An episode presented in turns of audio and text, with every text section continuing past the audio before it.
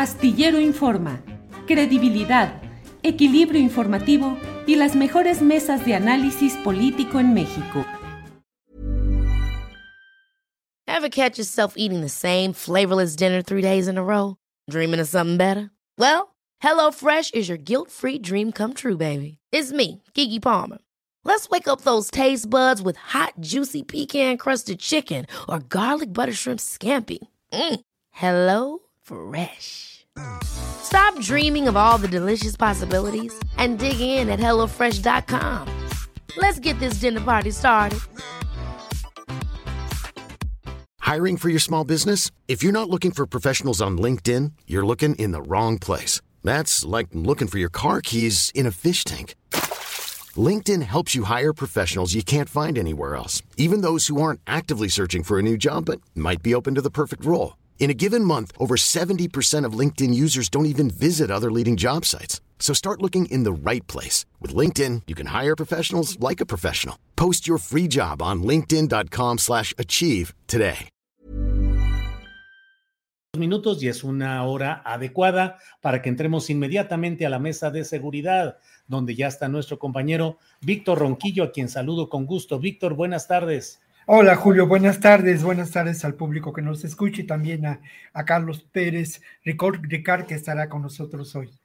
Así es, gracias. Eh, Víctor Ronquillo es periodista y escritor de libros como Conspiración, la hora del narcoterrorismo y saldos de guerra, las víctimas civiles en la lucha contra el narco. Y Carlos A. Pérez Ricard es profesor investigador del CIDE, miembro de la Comisión de, de la Verdad de México y articulista en Sin embargo. Carlos, buenas tardes. ¿Qué tal? Muy buenas tardes, Víctor. Hola, Julio. Encantado. Gracias, gracias. Pues, Víctor, vamos a, a, darle hoy la entrada a nuestro invitado para platicar con él acerca, pues, de muchas de estas cosas que hoy están muy movidas en materia de seguridad.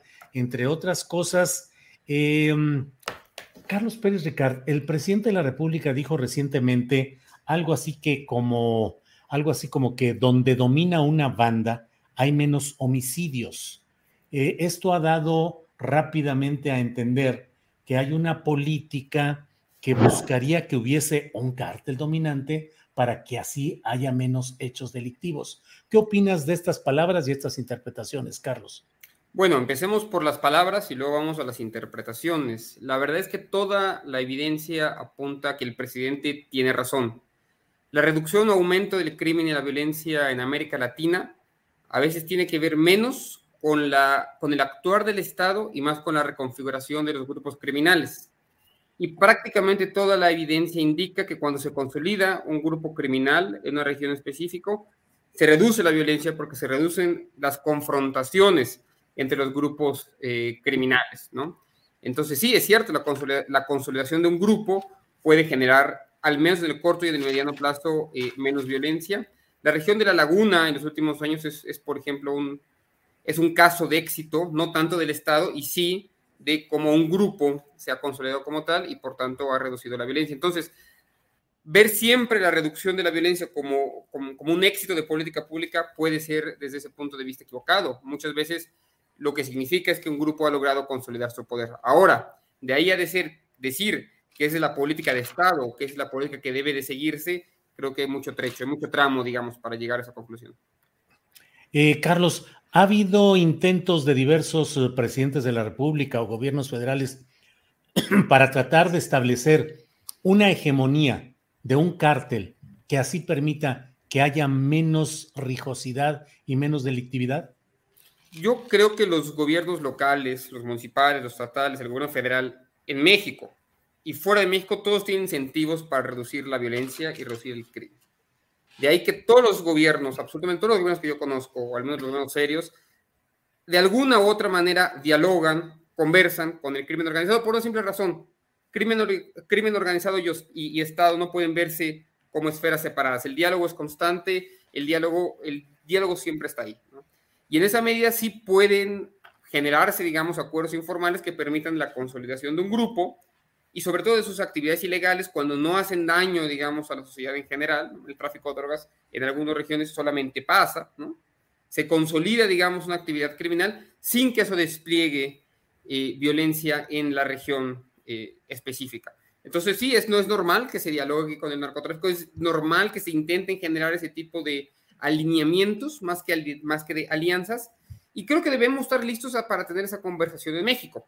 Y, no estamos teniendo, me parece, la discusión y, y, sabiendo entender sus consideraciones éticas, políticas, económicas y de largo plazo y de largo alcance que estas puedan tener. Pero en efecto, yo creo que el gobierno tiene todos los incentivos para buscar reducir los homicidios y en esa medida también utilizar todas las herramientas que están a su alcance para por lo menos frenar eh, eh, eh, que, se, que, se, que, se, que se enfrenten grupos entre sí. El caso de San Cristóbal de las Casas, creo que lo vamos a hablar al rato, es paradigmático de esto, porque ahí tenemos dos grupos que intentan hacerse del control de un mercado municipal y es precisamente el combate entre estos dos grupos lo que está generando violencia. No es tanto el hecho de que hay una economía criminal participando en, en, ese mercado, en San Cristóbal de las Casas, sino, el, sino la confrontación entre los dos grupos. Obviamente, en, un, estado óptimo en un lugar óptimo de las cosas, una reconfiguración óptima de las cosas, vamos a querer que no haya ningún tipo de configuración criminal. Ahora bien, si tenemos que elegir alguna, me parece que es eh, para algunas regiones, en particular en México,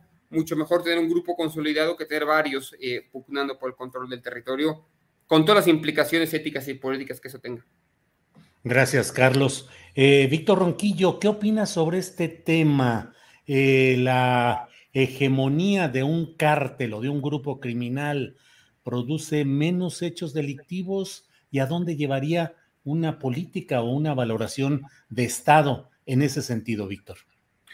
Bueno, creo que sí, es evidente, ya lo mencionaba Carlos, que la hegemonía de un determinado grupo delictivo pues reduce las posibilidades de conflictos con otros grupos delictivos. Lo que hemos visto a lo largo de los años es que lo que está en juego es el control territorial, donde se pueden ejercer diferentes prácticas delictivas y fortalecer todos los elementos de una economía del delito, ¿no? Eh, ahora, el pensar, eh, primero yo creo que habría que señalar que de alguna manera en el contexto en que se dio esta declaración, no señala que esto sea una estrategia seguida por el Estado mexicano actualmente, ¿no? Era simplemente una mostrar una evidencia muy clara de que esto ocurre y que, pues bueno, se señala así la posible disminución de delitos en Sinaloa y en Durango.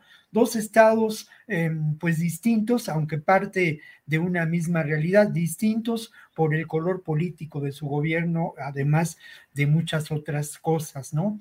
Pero se señaló a lo que ocurre en el Estado de México, en Baja California, en Guanajuato, en Michoacán, como un ejemplo, ¿no? De esta violencia suscitada por el control del territorio. ¿Qué es lo que, lo que puede ocurrir y a dónde deriva esto? Esto es muy importante señalarlo. Yo me pongo a pensar que esto puede ser una estrategia a seguir y un arreglo político establecido, eh, porque al final de cuentas, parte de lo que vivimos ahora como una realidad que referimos como una tragedia de dimensiones atroces, una catástrofe humanitaria de miles de desplazados por la violencia, de miles de ejecuciones extrajudiciales y de eh, miles de desapariciones, pues tiene que ver precisamente con ese control territorial en juego, pero de alguna manera se olvida que otro, otras de las víctimas o otra de las víctimas en esta realidad son las instituciones del Estado mexicano. Entonces la pregunta que haces, Julio, es fundamental.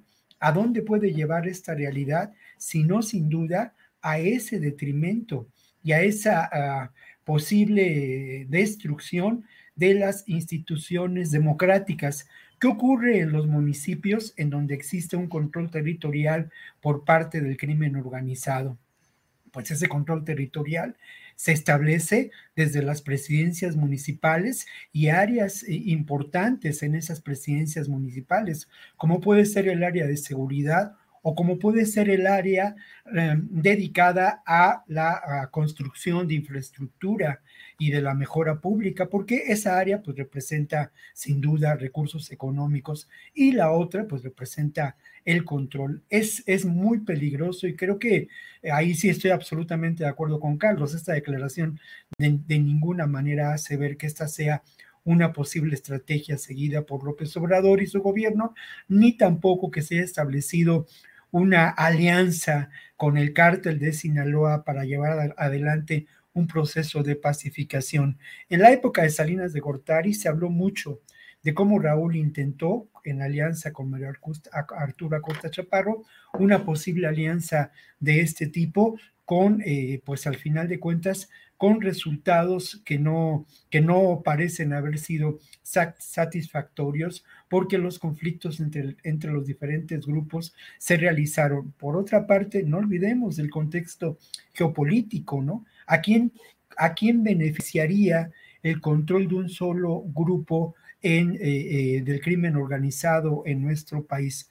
Yo creo que no beneficiaría a quienes eh, generan pues muchos recursos por parte de la industria armamentista eh, asentada en Estados Unidos y otros países. Tampoco beneficiaría a las estrategias que tienen que ver con la securitización de América Latina, porque al final de cuentas, el generar esa estrategia de securitización genera control del territorio y genera también una dominación neocolonialista por parte de Estados Unidos, como aquí lo hemos señalado. Gracias, Víctor. Eh, Carlos, el Estado debe, ante la realidad y con pragmatismo, dialogar con los grupos del crimen organizado. Una pregunta. Y la segunda, ¿hay indicios o no de que el actual gobierno federal del presidente López Obrador haya tendido algunas formas de diálogo o negociación con grupos de esta índole? Carlos, por favor. Es, es buena la pregunta, que son buenas las preguntas que hace, es muy pertinente además la reflexión que hace Víctor. Yo no conozco, he escuchado por ahí a Anabel Hernández y alguna periodista y algún periodista hablar sobre supuestos pactos del gobierno federal. Eh, yo hablo continuamente con gente del sector de seguridad, no conozco, no tengo evidencia de que, se haya pactado con otro grupo. Y, insisto en la palabra pactado, entonces yo no voy a hablar de lo que no sé. Y me parece, por cierto, irresponsable que se hagan ese tipo de aseveraciones, como muchas veces escucha en televisión para golpear al presidente de la República. Entonces, me parece eso irresponsable cuando no hay evidencia, francamente, de que, de que hay una cosa así, hasta donde yo sé. Ahora bien, la pregunta de si debe o no dialogar, yo creo que eh, no, no, no, no es normativa la pregunta, o en todo caso habría que responderla en otro campo. Lo cierto es que el Estado dialoga continuamente con el crimen organizado. El crimen organizado en este país, o la criminalidad organizada, para definirla mejor, nace, crece, evoluciona, se fragmenta al lado del Estado. No existe criminalidad organizada sin algún tipo de vínculo con el Estado. Desde 1910, cuando empieza a, plantarse eh, amapola en este país, tenemos, tiene diálogo el Estado con la criminalidad organizada o con redes criminales, ¿no? Entonces, en lugar de poner la pregunta así en términos normativos, yo más bien la regreso y digo, bueno, ¿hasta qué punto se debe hablar y en qué términos se debe dialogar. Yo lo que sí creo es que el Estado tiene dos obligaciones. Uno es proteger las instituciones civiles, tiene que proteger el buen funcionamiento de las instituciones y no amparar comportamientos criminales, digamos, eso es en el, óptimo. Y por el otro lado, tiene que reducir al máximo la violencia en regiones particulares. Y a veces reducir la violencia implica tener cierto tipo de diálogo. Y, yo creo que el óptimo está a la mitad, ¿no? Entre garantizar el buen funcionamiento de las instituciones civiles y no amparar comportamientos criminales, y por el otro lado intentar reducir al máximo la violencia que es resultado del de, eh, el, golpeteo, digamos, entre organizaciones criminales. Yo creo que tiene que buscarse un óptimo, un óptimo en el que se protejan las instituciones y la salud del Estado para no caer en una trampa antidemocrática o que nos lleve hacia un Estado faccioso, cooptado, y por otro lado reducir, porque sí tienen, sí, el Estado sí tiene la obligación de reducir al máximo eh, la violencia que es resultado de la fragmentación de grupos criminales. En ese, en ese óptimo o, en, ese punto medio es donde yo creo que debe concentrarse el recurso y la inteligencia del Estado. Gracias, Carlos. Está con nosotros también Juan Vélez Díaz, reportero, especialista en temas del ejército y director regional de la Organización Editorial Mexicana en Sinaloa. Juan, buenas tardes. Hola, ¿qué tal, Julio? Qué gusto, qué gusto saludarte después de tanto tiempo. Un gusto ver a Víctor a la distancia, al buen doctor Carlos Pérez Ricard. Un gusto estar con ustedes esta tarde. Pues bueno, perdón, la tecnología, Julio, ya sabes, la tecnología, estuve batallando para entrar aquí a la sala con ustedes, pero aquí estamos. Bien, Juan, hemos estado hablando acerca de las palabras del presidente López Obrador, eh, el que se han sintetizado en decir que la dominancia de un grupo criminal en un lugar eh, provoca menos eh, hechos delictivos. Y sobre eso te pido tu opinión, si crees que es cierta esa premisa de que habiendo predominio de un grupo hay menos delitos, menos pugnas, eh, por una parte, y por otra parte, si el Estado debe dialogar con la delincuencia organizada en un sentido absolutamente pragmático. Juan, por favor. Bueno, es, es un poquito un terreno rebaladizo cada vez que uno entra a la dinámica de los mensajes que coloca cada mañana el presidente de la República en su alocución en Palacio.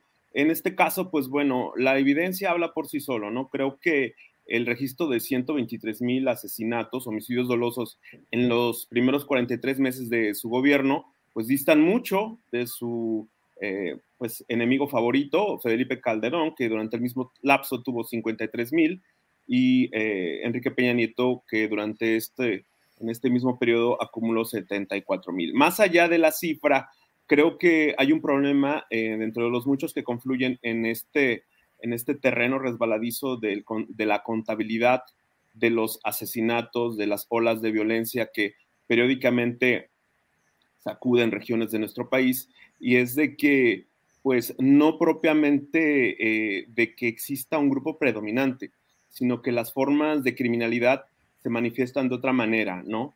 Eh, a, de mi experiencia como reportero en, varias partes del país, pongo como ejemplo la Tierra Caliente en Guerrero, Michoacán, eh, es de que muchas veces cuando los, eh, el caso de Guerrero, en los municipios de, Arcelia, San Miguel Totolapan, Altamirano este, y hacia la zona de Huetamo, ya en Michoacán, cuando los homicidios disminuyen, el ejemplo o, el caso típico de ahí es de que aumentan las desapariciones, ¿sí? Otro caso también eh, es de que cuando suben las desapariciones en estos terrenos, pues bueno, muchas veces como hipótesis de trabajo, lo que las fuentes manejan, tanto en las áreas de inteligencia del ejército como de las policías locales, es de que eh, los acuerdos a nivel, pues digamos, entre jefes policíacos, jefes de unidades militares con los criminales, con las bandas criminales, es de que pues recojan a sus muertos, ¿no?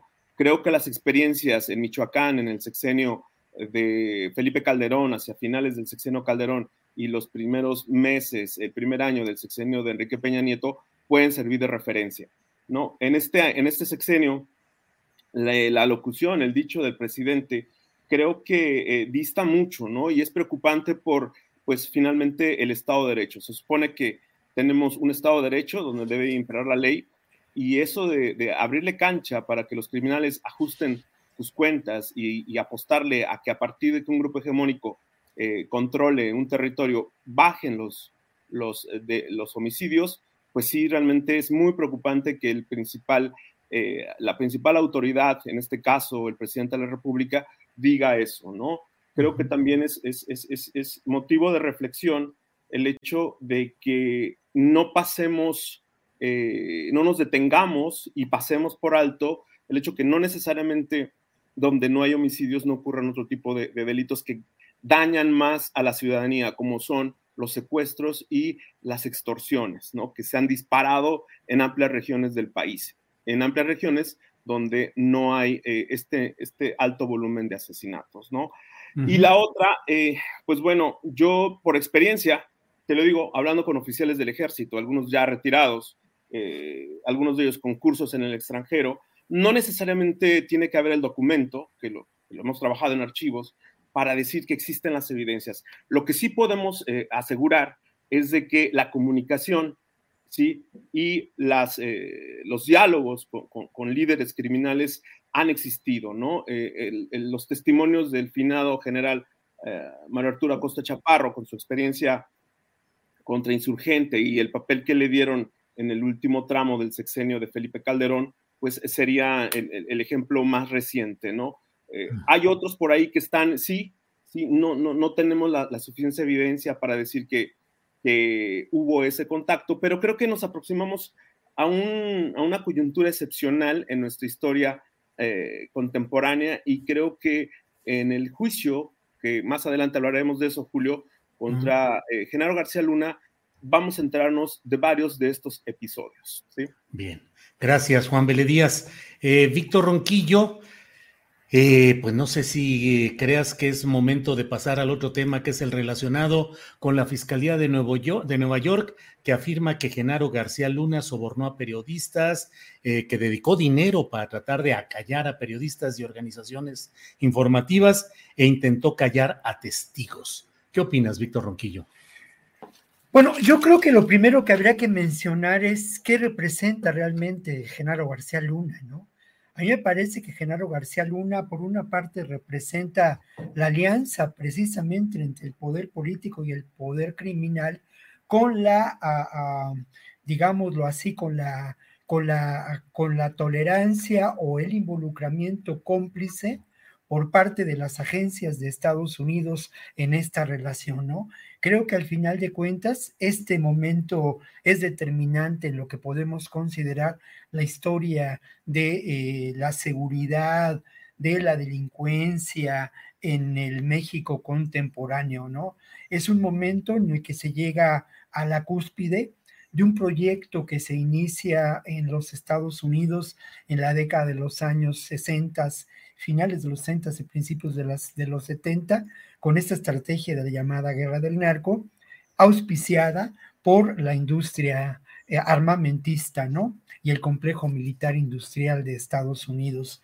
Y creo que precisamente este momento es el momento cumbre de esa estrategia con los efectos que conocemos. Esto me parece determinante en relación a lo que hay que decir sobre Genaro García Luna y la estrategia de, de gobierno seguida por Felipe Calderón, que no está de más decir que buscaba sin duda, por una parte, la legitimidad de su propio gobierno, pero por otra parte, una alianza clave, determinante, estrategia con estos sectores de, eh, del gobierno de Estados Unidos y de los intereses que eh, promueven a la, industria armamentista hasta el, día, hasta el día de hoy.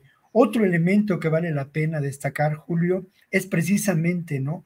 ¿Cómo se ha dado esta relación de los medios o cómo se dio a lo largo de décadas esta relación de los medios con el poder político, ¿no? Creo que por una parte es muy evidente, pero hay que volverlo a decir y hay que insistir en ello, el nexo terrible de corrupción existente, ¿no? En todos los niveles. Los arreglos políticos con los medios que ahora podemos considerar hegemónicos eran, eran, eran evidentes, ¿no? Eran claves. La construcción de grandes consorcios ligados a, a imperios comerciales o imperios hospitalarios, por decirlo de alguna manera, también ahí está, ¿no? Los medios hegemónicos en este país corresponden sin duda a la derecha. Y así ha sido. Y a otro nivel, también tristemente hay que decirlo y hay que señalarlo, la relación que estos grupos de eh, poder económico, poder político, establecieron con las llamadas infanterías del periodismo, ¿eh? en algunas ocasiones, lamentablemente, con intervención del propio poder criminal. Eh, la corrupción se generalizó y eso eso no podemos, no podemos olvidarlo, ¿no? Creo que estos son dos de los elementos que a mí me, me, gustaría, me gustaría destacar en una primera, en un primer comentario. Gracias, Víctor Ronquillo. Eh, Carlos Pérez Ricard, ¿A qué se debe, según tu punto de vista, toda esta tardanza, toda esta prolongación que el propio presidente de la República ha dicho, pues que es demasiado tardado lo que lleva este proceso contra Genaro García Luna? Y al mismo tiempo, pues parece muy impactante el volumen de pruebas, documentos y señalamientos que hacen contra este personaje. ¿Qué opinas sobre este aspecto procesal y acaso sustantivo en el sentido de que se busca negociar? aquí se aquí se viene a un poco a tomar café y a, dar hipótesis, ¿no, Julio? Sí, sí, sí, desde luego. Vamos a soltar algunas y saludando también a Juan, qué bueno que ya que, te integraste.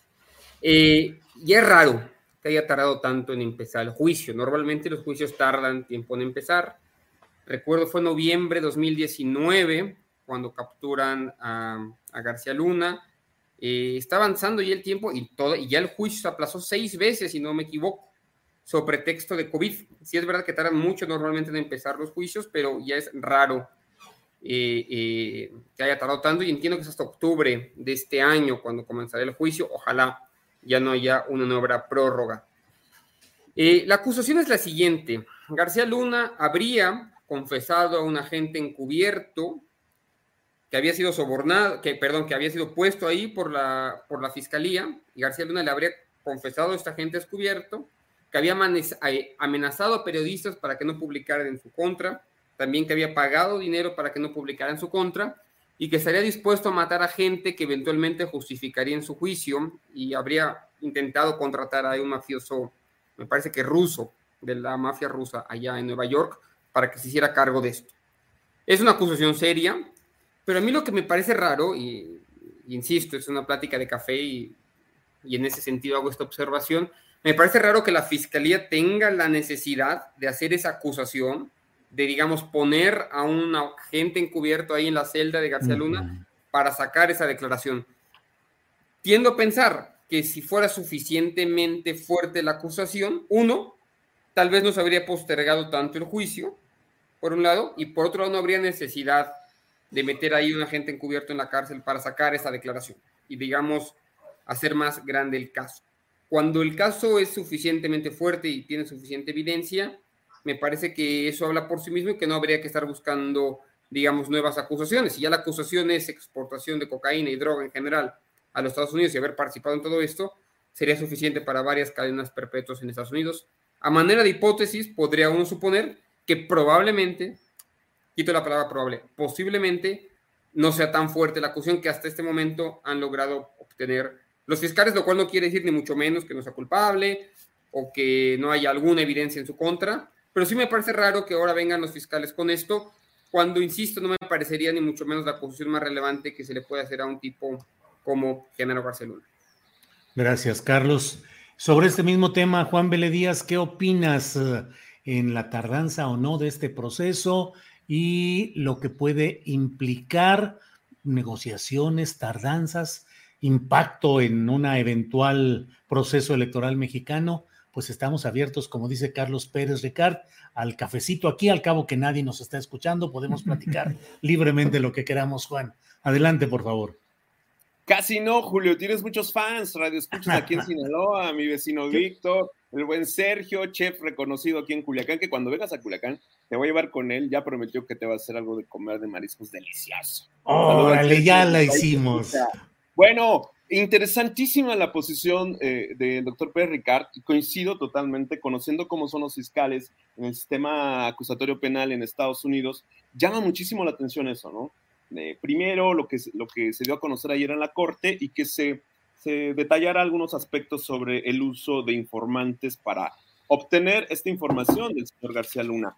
Eh, yo, ¿qué, ¿qué, te puedo compartir, Julio? Finalmente, mi experiencia de, de reportero con ese trecho del sección del Calderonato fue, digo, un episodio sin explicar todavía, ¿no? ¿En qué momento eh, hay una ruptura entre Felipe Calderón y el secretario de la Defensa Nacional, Guillermo Galván Galván, a partir de las acusaciones que se habían acumulado contra General García Luna, de, de, evidencias que el ejército y los sistemas de inteligencia habían recopilado sobre su equipo, eh, Cárdenas Palomino, por mencionar a uno, y las negociaciones que tenían con líderes criminales. Eso lo dejo ahí en la mesa por lo que ese sexenio todavía tiene por revelar, ¿no? Eh, otro tema que a Calderón, le, entre muchos, le ha de sacar ronchas hasta en el cuello, es la historia no contada de, de los accidentes donde desafortunadamente perdieron la vida dos de sus secretarios de gobernación.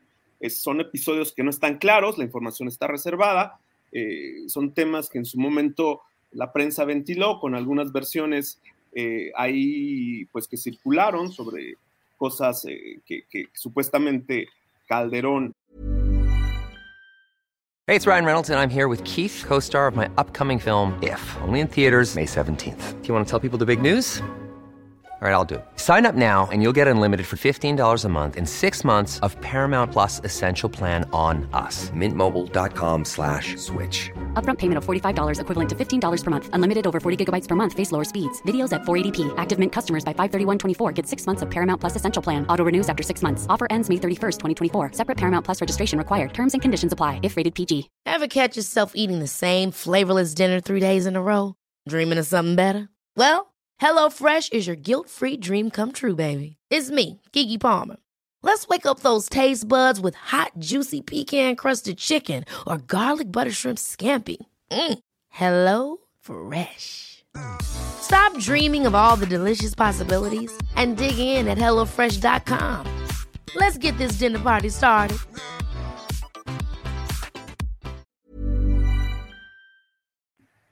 Su equipo, encabezado por García Luna, y las posibles negociaciones con otros, con otros líderes criminales para eh, traicionar a, la, organización eh, enemiga. Entonces, son varios episodios, Julio, que sí, eh, no creo que en su totalidad conozcamos en este juicio contra García Luna, pero sí creo que puede haber una línea narrativa donde, bien señala Víctor Ronquillo, podamos conocer el papel de las agencias y sus complicidades, en este caso de la DEA, con algunos jefes de la entonces Agencia Federal de Investigación en el sexenio de Vicente Fox y después en, la Policía Federal y en la Secretaría de Seguridad Pública. Creo que ahí hay un, trecho importantísimo para saber cómo se dio la fractura de la seguridad en el Estado en los dos gobiernos eh, panistas. Eh, finalmente la literatura, la literatura académica, las investigaciones que se han publicado en los últimos años nos van echando, nos van echando luz sobre esos eh, territorios aún oscuros, eh, sobre el tema de las relaciones entre las organizaciones criminales y los funcionarios de los gobiernos que antecedieron a Enrique Peña Nieto. Creo que ahí hay una historia aún por contar y en este caso el juicio contra García Luna yo finalmente de lo que conozco y lo que ustedes han leído y lo que mucho de nuestro auditorio conoce a través de los medios, pero también creo que aquí los, los episodios que a uno no se le borran, como el caso de Michoacán, como el caso eh, aquí mismo en Sinaloa, en 2008, con la ruptura hacia el interior de los clanes familiares que controlan el negocio del tráfico de drogas desde hace varias décadas, sí tienen una explicación aún por conocerse y no sé hasta qué punto en el juicio contra García Luna podamos saberlo, mi estimado Julio. Bien, Juan, muchas gracias. Eh, Víctor Ronquillo, ¿qué está pasando? ¿Está aumentando la violencia en el país? Vemos casos que impactan mucho, como lo sucedido en San Cristóbal de las Casas, en Chiapas, que es eh, pues un punto, bien lo sabemos, eh, pues conocido a nivel mundial y con mucho impacto lo que sucede ahí, lo que aconteció también en Texcaltitlán, en el Estado de México. ¿Qué está sucediendo, Víctor? ¿Está aumentando la violencia o está aumentando la difusión mediática de estos hechos? Mira, antes de responder, Julio, yo quisiera hacer una pregunta, ¿no? ¿A quién conviene que el juicio de García Luna se eh, haya retrasado, ¿no? Hay, según lo que nos han dado a conocer, un millón de fojas en torno a este caso hay también eh, audios y hay también fotografías que supuestamente prueban eh, la criminalidad o la, ah, los actos de eh, complicidad de García Luna con el cártel de Sinaloa.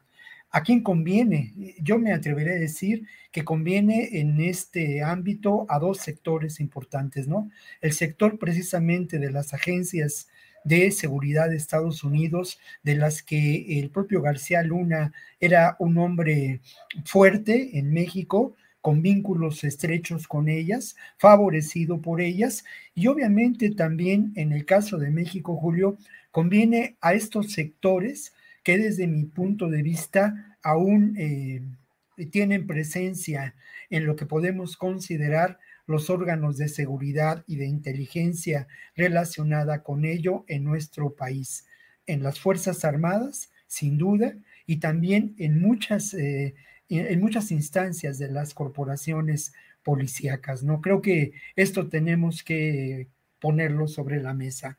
Y luego en relación a esto, Julio, creo que en ambos conflictos yo encuentro dos elementos que los vinculan, ¿no? En uno, en, en, en, el caso de, eh, de los dos eventos, creo que hay una búsqueda de control territorial muy importante, ¿no? Clave para las operaciones vinculadas con la economía del delito. Por otro lado, veo la presencia de grupos eh, de filiación paramilitar, sin duda, ¿no? Eh, empezaré por San Cristóbal y creo que eh, los motonetos en San Cristóbal hace 15 días o tres semanas yo estuve precisamente en San Cristóbal realizando un reportaje sobre otro tema, ¿no? La resistencia de los pueblos originarios y su cultura en términos de la lengua.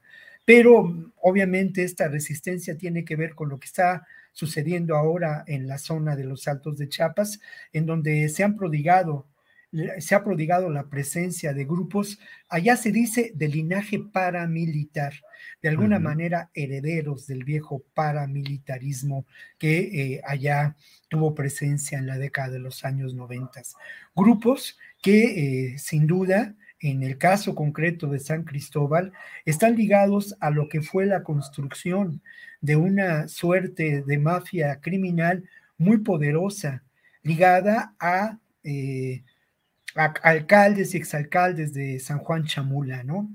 El caso de los motonetos es muy particular porque resulta que son jóvenes que han sembrado de alguna manera el miedo, que han lucrado con el delito de la extorsión y que también se han dedicado al narcomenudeo. Llama la atención en este caso un elemento que por ahí se encuentra en las crónicas periodísticas y que tiene que ver con la presencia en esta acción que ha sido reportada por diferentes medios de personas con chalecos antibalas, con armas largas, y en una crónica, me parece que es la publicada por Milenio, se dice que son personas que incluso tienen una pues fue un físico que, que dista mucho de lo que puede considerarse las personas ligadas a los propios motonetos que son jóvenes, personas que además estaban enmascaradas, ¿no? Después de la llegada de estas personas que fueron quienes controlaron el tráfico y sembraron ahí el terror y dispararon, aparecieron los, los motonetos disparando al aire y sembrando el terror. Mm, claro no hay, no hay al parecer heridos. Yo quiero mencionar lo siguiente, no es casual que sea el mercado de la zona norte, eh, ahora sí que el motivo del conflicto, porque este mercado no es un mercado, es un mercado, bueno, pues como todos los mercados, pero en el fondo de todo es un centro de distribución del narcomenudeo, es un centro de distribución de armas, que eh, el tráfico de armas en Chiapas en los últimos años ha aumentado de manera considerable. También es un centro donde muy cerca se venden autos robados. Y lo otro es que esta zona de la ciudad de San Cristóbal es una, es una zona lamentablemente, y con esto concluyo, eh, lastrada, lastimada por la pobreza y la criminalidad. Bien, gracias Víctor. Eh, sobre este tema, ya me hice bolas. ¿Quién es el, quién sigue? Carlos Pérez Ricard. Eh, por favor, eh, ¿qué opinas sobre este tema? Está aumentando la violencia y estos dos casos, San Cristóbal y el del Estado de México. Carlos. gracias, Julio. A ver, distingamos entre visibilidad de la violencia y aumento de la violencia. No son ni mucho menos lo mismo. Muchas veces incluso la publicitación de la violencia puede ser una forma de buscar la intervención de fuerzas de seguridad en, un lugar dado. El caso de San Cristóbal de, los, de las Casas, por más eh, mediático que fue, e insisto, es muy preocupante lo que se allá, no deja de haber sido una situación en la que me parece hubo, hubo un solo muerto, una situación que tiene que ver con el cobro de piso, el predominio de la extorsión, temas de mercancías robadas, disputa, disputa por el control de, un mercado en particular y su funcionamiento. Entonces, no veamos en cada caso, eh, muy que, que digamos, tienen lógicas muy particulares, un señalamiento de aumento o reducción de la violencia. Si vamos a, a, los números globales, yo sí creo que contamos más o menos los muertos bien, porque tenemos instituciones de salud, instituciones de justicia, que más o menos hacen un buen trabajo contando la cantidad de homicidios que hay en el país. El mes de abril eh, de este año, abril 2022, fue el mes menos, el, abril menos violento de los últimos cinco años. Si el promedio eh, eh, mensual de homicidios en el año 2021 fue de 94-95, el promedio actual es de 82, 12% menos que el año pasado. Esto no es ni mucho menos cifras para estar contento, ni, ni una defensa de la estrategia de justicia actual. Nada más estoy poniendo las cosas en su contexto, señalando que no puede hablarse de por ver un caso particular como el San Cristóbal de las Casas o el de Texcatitlán como un caso de aumento generalizado de la violencia. Los datos no dan para eso. Una palabra solamente con respecto al evento de eh, Texcalitlán en el Estado de México. Me parece raro que el resultado final de ese enfrentamiento sea eh, la muerte aparentemente eh, de un convoy de gente muy cercana a la familia michoacana, de 10 de ellos, cuando el que se intentaba detener era precisamente a uno acusado, a uno de los líderes, que un año antes había asesinado a 13 policías, todavía lo recordarás, Julio, allá en Coatepecarinas, en el año 2021. No quisiera pensar, y otra vez estamos tomando aquí café y haciendo alguna hipótesis, no quisiera pensar que se trata de una venganza y de un asesinato extrajudicial. Hay muy pocos datos sobre lo que sucedió en este municipio del Estado de México. Yo creo que es algo que se tiene que perseguir. No quisiera pensar que se trata de una, eh, una venganza por parte de la Fiscalía del Estado de México eh, por, digamos, vengar a los 13 policías que el año pasado murieron en eh, Coatepecarinas, en este caso, otra vez en el Estado de México. Entonces, lo dejo ahí. Yo creo que es algo que los periodistas y las periodistas de este país tendrán que investigar. Pero me suena raro que de pronto haya 10 muertos del bando contrario, cuando justamente en una localidad similar eh, murieron 13 de la parte de la Fiscalía del Estado de México. Carlos, no está ni en el ni en la cuantía de otros enfrentamientos que ha habido, ni en el índice de letalidad, porque fueron 10 muertos contra tres eh, agentes heridos y solo dos de ellos dos de ellos hospitalizados, pero fuera de peligro, y hubo fotografías, al menos que circularon, en las cuales se veían los cuerpos con las manos atrás, en una posición que pareciera no natural de cuando alguien...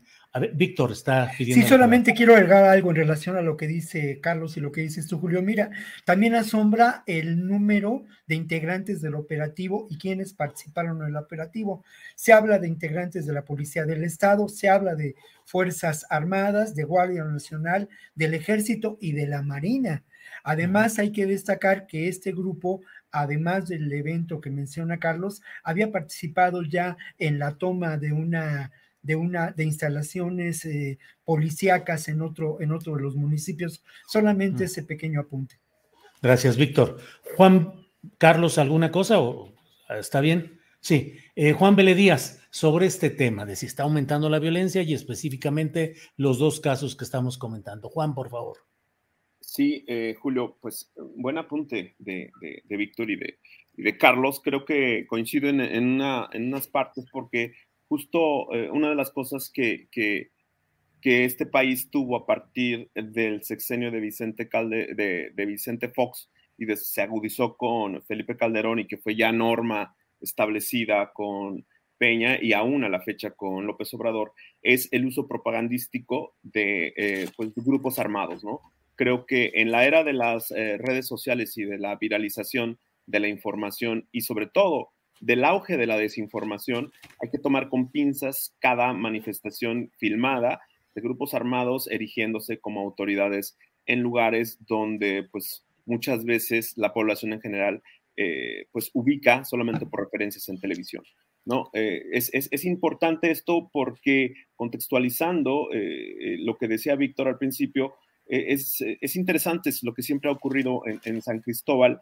En los últimos meses, platicando con, con, fuentes de distintos ámbitos de la seguridad, algunos de ellos militares que han estado comisionados en este sexenio en esa región, en Chiapas, eh, hablan de un, de un poblado que está en la frontera, que se llama Chamic, que no aparece en las noticias, que no aparece en los reportes noticiosos, donde ha habido, pues, eh, de acuerdo a estas fuentes, pues constantes crímenes entre dos bandas que se disputan el paso de la frontera con Guatemala, ¿no? Eh, dos bandas que responden a organizaciones eh, hegemónicas en este país y en Centroamérica, que no solamente es parte de la cadena de, de, la economía criminal, sino también parte del control territorial de esta zona del país que hace frontera con Guatemala. Es, es un, volcán, es, está, está Chiapas, como lo dijo el vocero presidencial Jesús Ramírez Cuevas, pues hecho un desastre, ¿no? Pero pues los asomos que se ven en los medios de comunicación parecen indicar de que el problema es mucho más grave de lo que vemos en los medios de comunicación, como ocurre en otras regiones del país, ¿no, Julio? Bien, Juan, gracias.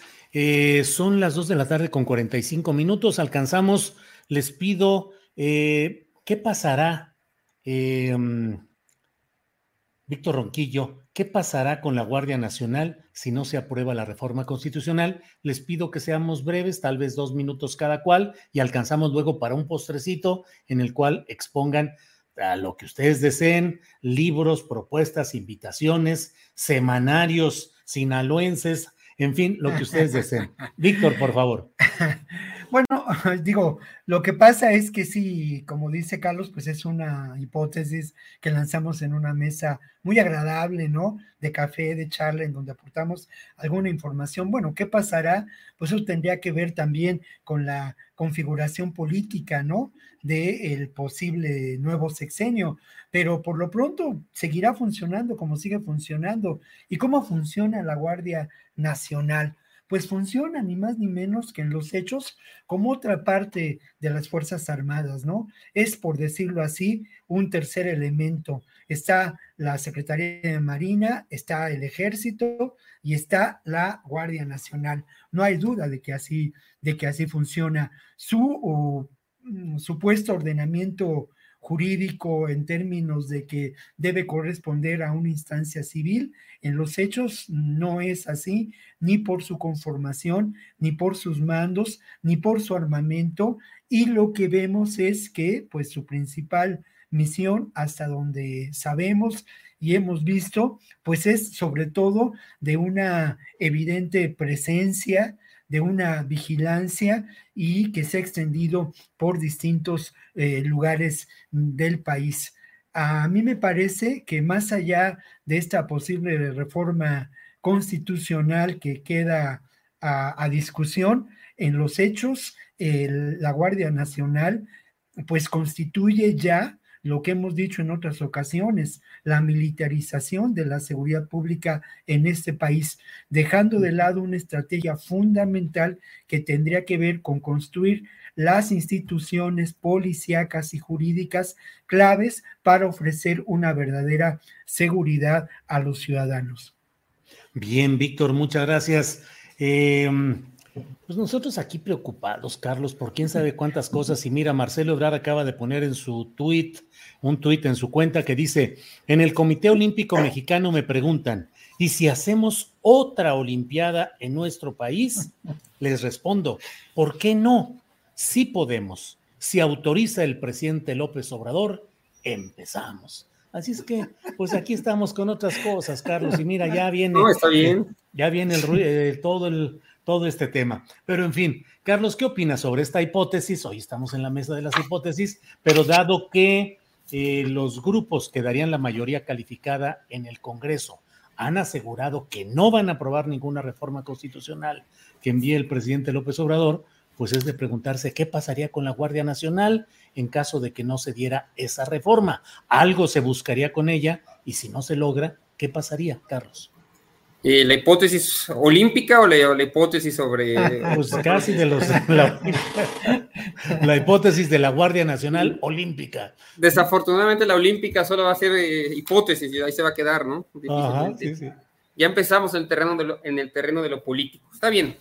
En cuanto a la, a la, a la Guardia Nacional, eh, bueno, se quedará como lo que es, un órgano desconcentrado de la Secretaría de Seguridad y Protección Ciudadana, continuará tal cual, y se mantendrá con la ficción de que es una institución civil, ¿no?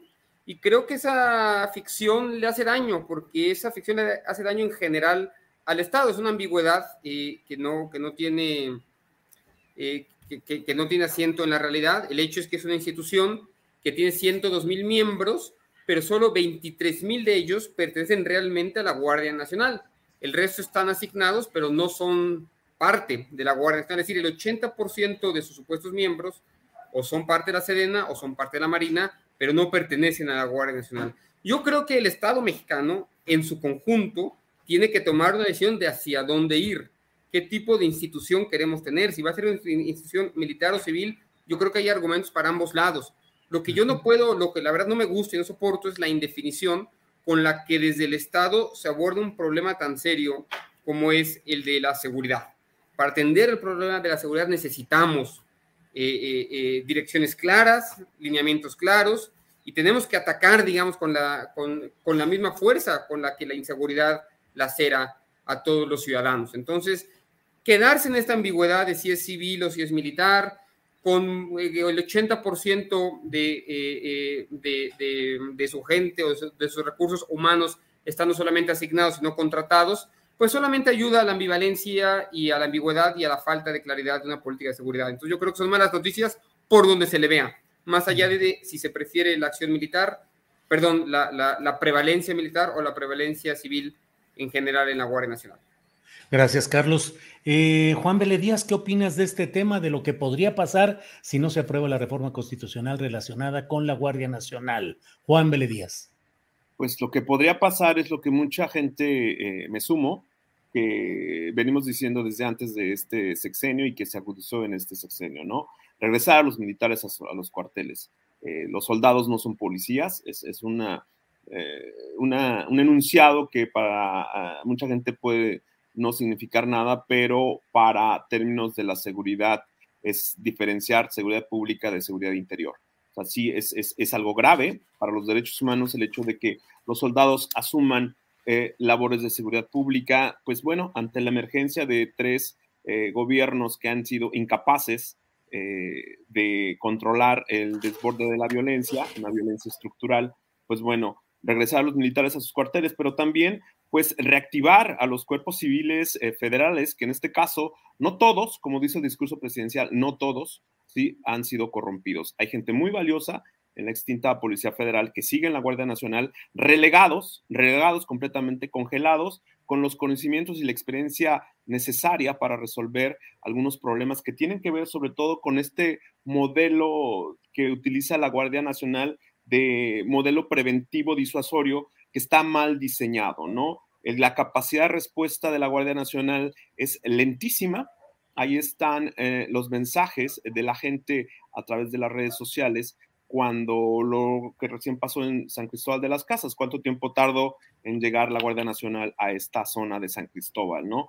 Creo que también no resuelve, eh, pues, mucho el hecho de que si la Guardia Nacional eh, tiene que esperarse para eh, que sea activamente parte de la defensa nacional de manera legal, aunque orgánicamente así lo es, más del 80% de sus integrantes son elementos de las brigadas de policía militar que están utilizando las instalaciones de la policía militar que se construyeron eh, buena parte del sexenio pasado y se inauguraron en este, pues eh, finalmente creo que daría pie para reactivar eh, pues a los oficiales de policía federal que conocen lo que es el problema de la seguridad, ¿no?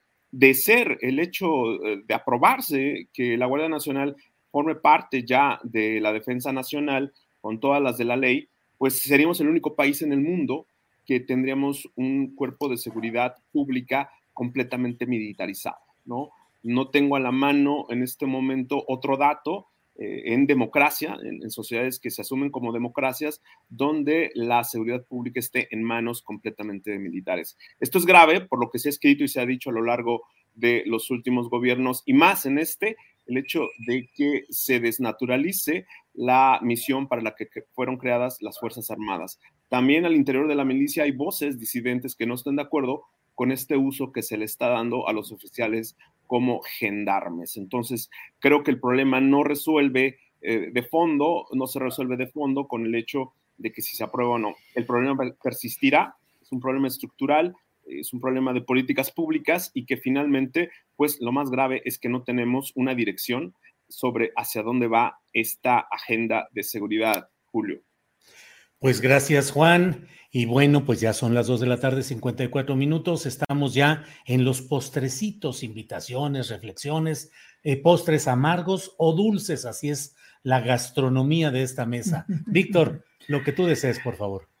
Bueno, mira, es un postre realmente amargo, triste, ¿no? Sin duda, porque hoy precisamente ACNUR dio a conocer eh, un comunicado de prensa en donde precisa que en este momento hay 100 millones de desplazados por el mundo, ¿no? Personas víctimas de desplazamiento forzado, víctimas de la violación a sus derechos, víctimas de las distintas expresiones de violencia que se dan en, en 123 países del mundo y que eh, pues de alguna manera nos hacen ver que existen, además de Ucrania, que es un factor determinante en la existencia de estas personas desplazadas por el mundo, otros conflictos, ¿no? Conflictos en África, muchos, lamentablemente, conflictos también que han generado el desplazamiento forzado, según este informe dado a conocer por ACNUR hoy, eh, más de 50 millones de personas víctimas del desplazamiento forzado de manera interna en distintos países, ¿no? Quiero rematar quizá con una fresa dulce. En México, uh, ACNUR ha logrado la implementación de un programa de vinculación al empleo en donde pues eh, ya a estas alturas, a lo largo de los últimos años, hay 20 mil personas que en calidad ya de refugiados han logrado acceder a empleo en diferentes, en diferentes empresas, ¿no? Y con ello, este acompañamiento ha logrado también establecer condiciones para estas personas de una vida digna. Me parece que este modelo, en este contexto que he mencionado, de 100 millones de personas desplazadas en el mundo, con este elemento fundamental como un fenómeno social determinante en el siglo XXI, como es la migración, podríamos encontrar una posible alternativa, ¿no? Y yo quiero destacar ahí sí el trabajo de ACNUR, no solamente de documentación de la tragedia, sino también en alentar esperanzas que van más allá de la atención inmediata, que es lo que conocemos de eh, los refugiados en los campos, ¿no? Sino también estas estrategias de una posibilidad de construir una vida digna para las personas refugiadas en el mundo. Bien, Víctor, muchas gracias. Eh, Carlos Pérez Ricard, postrecito, lo que desees agregar, por favor. De postrecito dos cosas. Eh, saludando a Víctor, a Juan y a ti, Julio, me llamó la atención esta frase de Víctor, ¿no? Dos frases. Una, que no conoce ningún país en donde la seguridad pública esté en manos de los militares incluso cuando si la Guardia Nacional fuera, este, se hiciera de manera federal, no estaría en manos porque todavía habría policías locales y policías estatales civiles.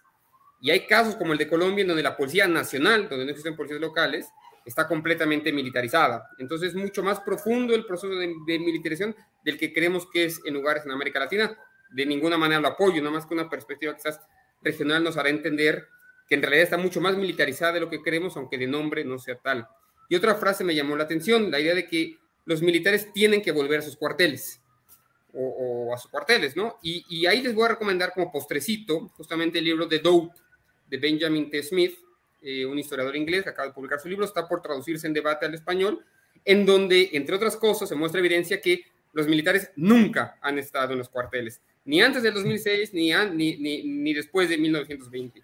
La ficción de que los militares han estado en los cuarteles no deja de ser una frase yo creo que tiene algo de verdad, pero, pero que no se sustenta eh, eh, eh, en la empiria. Los militares nunca han estado en los cuarteles. Y como segundo postrecito rápidamente, en dos semanas sale un libro mío que tiene que ver con esto, se llama 100 años de espías y drogas, una historia de los agentes norteamericanos en los Estados Unidos, de los agentes de la DEA en México, va a salir también en debate, a comprarse hacia finales de este mes ya en cualquier librería y ahí, entre otras cosas, podrán, podrán leer eh, quienes adquieran el libro como nunca tampoco han estado los militares en los cuarteles. Han estado mucho más presentes en la vida pública de nuestro país de lo que asumimos eh, el día de hoy. Con eso, pues me despido y les dejo esos dos, dos postrecitos.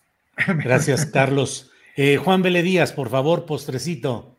Excelente, no me encantó el postre de Carlos, porque el último creo que lo compartimos. Este, yo estoy esperando el libro de Carlos, sé por ahí, amigos en común, que ya viene.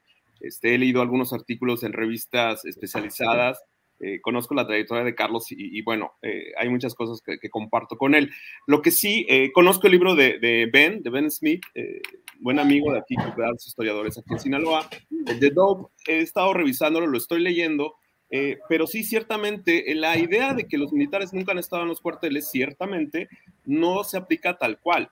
en este punto yo hice hincapié en la seguridad pública. Si bien, pues bueno, desde el registro, cuando se da el primer presidente civil con Miguel Alemán, los militares prácticamente se, agolpan detrás de la figura presidencial con la creación de la eh, Dirección Federal de Seguridad y el mismo eh, Estado Mayor Presidencial. Los militares siempre han estado en el escenario político, en labores policíacas, en labores de seguridad, de inteligencia para el presidente de la República. Eh, lo que yo hago hincapié en este caso es la salida de los cuarteles para temas de seguridad pública. El 1977, eh, enero, eh, la operación Cóndor aquí en Sinaloa, ¿no?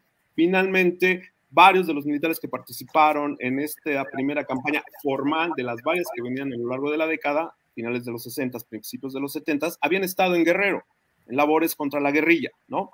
Eh, finalmente, aquí la clave está en las labores de seguridad que, que hacían. Una parte para contener el fenómeno del tráfico de drogas y el otro es, pues bueno, en lo que estamos viviendo en estos tiempos, ¿no? Que es el tema de la delincuencia común.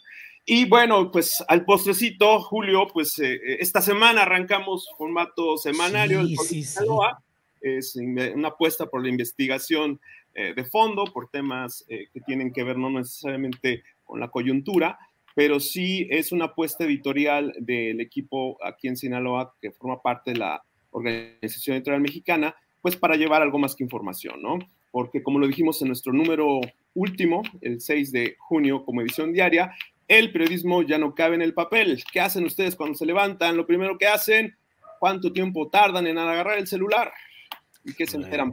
Pues bueno, segundos. Así es, ya muy poca gente, eh, pues recurrimos a la prensa escrita, el papel periódico, y pues bueno, nuestra apuesta a partir de este lunes 13 es un semanario con crónicas, perfiles, investigaciones y detenernos en esa otra parte de nuestra realidad que pocas veces nos detenemos, ¿no, Julio? Como medios de comunicación. Así es. Bueno, pues eh, muchas gracias a los tres. Eh, ha sido una mesa como todas las que se han realizado en este tema de seguridad, muy importante, muy documentada, con toda la seriedad analítica, periodística, académica del caso. Así es que, Víctor Ronquillo, muchas gracias y buenas tardes. Muchas gracias. Una última preocupación. ¿Hasta dónde no podemos temer que el ejército, las Fuerzas Armadas sean un factor de decisión política en este país? Ahí creo que está la clave y creo que eso resume mucho en buena medida el tema. Y no, no había yo comentado, no había yo dicho esas dos cosas que dice Carlos, pero ya se aclararon, ¿no? Bueno, eh, Carlos Pérez, gracias y buenas tardes. No, un abrazo, Víctor, Juan, Julio, muchas gracias. Gracias. Juan Díaz, muchas gracias y buenas tardes. Gracias, Julio, te esperamos por acá. Por favor, tráete la playa de las chivas. ya lo haremos. Órale, Juan, muchas gracias. Gracias, Víctor, Carlos, Juan, hasta pronto. Hasta luego. Imagine the softest sheets you've ever felt. Now imagine them getting even softer over time. That's what you'll feel with Bowl and Branch's organic cotton sheets. In a recent customer survey, 96% replied that Bowl and Branch sheets get softer with every wash. Start getting your best night's sleep in these sheets that get softer and softer for years to come. Try their sheets with a 30-night guarantee. Plus, get 15% off your first order at bowlandbranch.com. Code BUTTERY. Exclusions apply. See site for details. Hold up. What was that? Boring. No flavor. That was as bad as those leftovers you ate all week. Kiki Palmer here, and it's time to say hello to something fresh and guilt-free. Hello Fresh. Jazz up dinner with pecan-crusted chicken or garlic butter shrimp scampi. Now that's music to my mouth. Hello Fresh. Let's get this dinner party started. Discover all the delicious possibilities at hellofresh.com. Para que te enteres del próximo noticiero, suscríbete y dale follow en Apple, Spotify, Amazon Music, Google o donde sea que escuches podcast. Te invitamos a visitar nuestra página julioastillero.com.